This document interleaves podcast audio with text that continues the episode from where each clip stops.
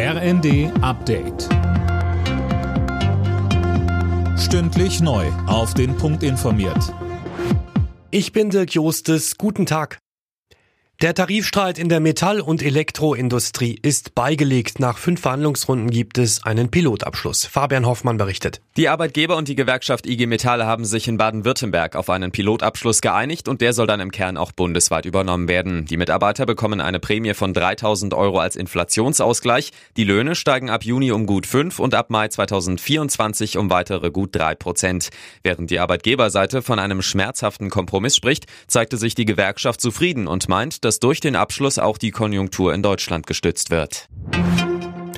Offiziell letzter Tag bei der Weltklimakonferenz im ägyptischen Sharm el-Sheikh.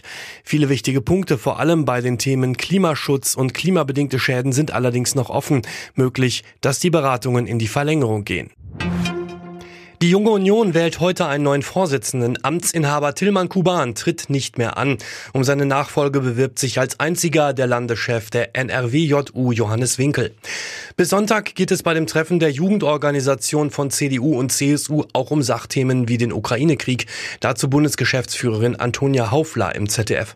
Deshalb ist auch unser Leitantrag rund um die Sicherheitspolitik nicht nur von Deutschland, sondern auch von Europa und der gesamten Welt. Wir stehen ganz kurz vorm Abgrund da vielleicht gegebenenfalls eines dritten Weltkrieges. Da gilt es auch ein starkes Europa zu formen. Und da sind wir der Meinung, dass die Bundesrepublik Deutschland in der letzten Zeit ein bisschen leise war.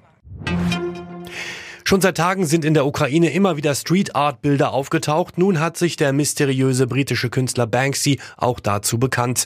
Er veröffentlichte auf Instagram ein Bekennervideo, auf dem zu sehen ist, wie er Bilder auf Ruinen und Trümmer sprüht.